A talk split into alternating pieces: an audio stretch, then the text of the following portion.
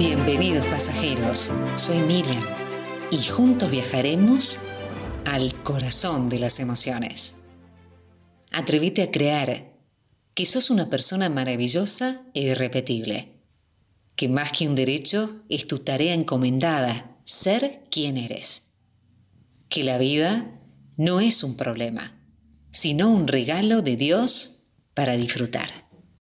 Sabemos que el modo en que pensamos, interpretamos o la manera en que percibimos la realidad está fuertemente influenciada no solo por lo que está pasando en el momento, sino también, y más importante, por un conjunto de variables, como el aprendizaje, la crianza, nuestras experiencias de vida.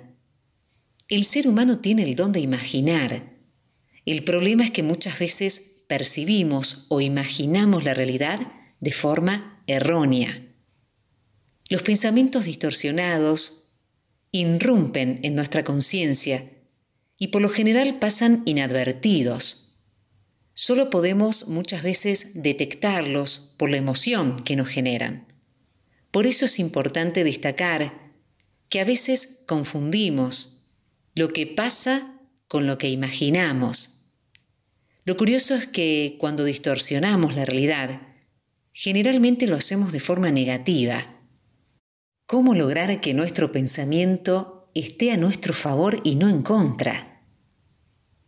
Una de las formas es comprender que no se trata de controlar o intentar nuestros pensamientos, porque surgen de forma automática, sino de identificar cuáles son nuestros pensamientos distorsionados, ya que muchas veces pasan inadvertidos.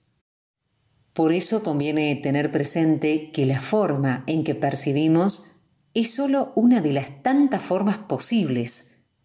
Todo depende del cristal con el que se lo mire. Esto permite estar abierto a contemplar otras alternativas, otros puntos de vista. Y otro paso que podemos hacer es cuestionar las interpretaciones o percepciones que estamos haciendo. Cada vez que realizamos una afirmación, resulta conveniente cambiar los signos de exclamación por los de interrogación.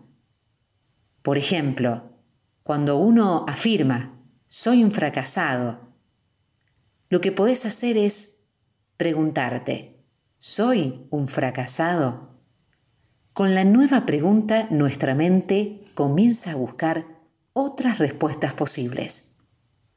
Conocer cómo pensamos, cómo distorsionamos y el impacto que esto genera en nuestras emociones y conductas nos permite manejar mejor el estrés y mejorar nuestra calidad de vida.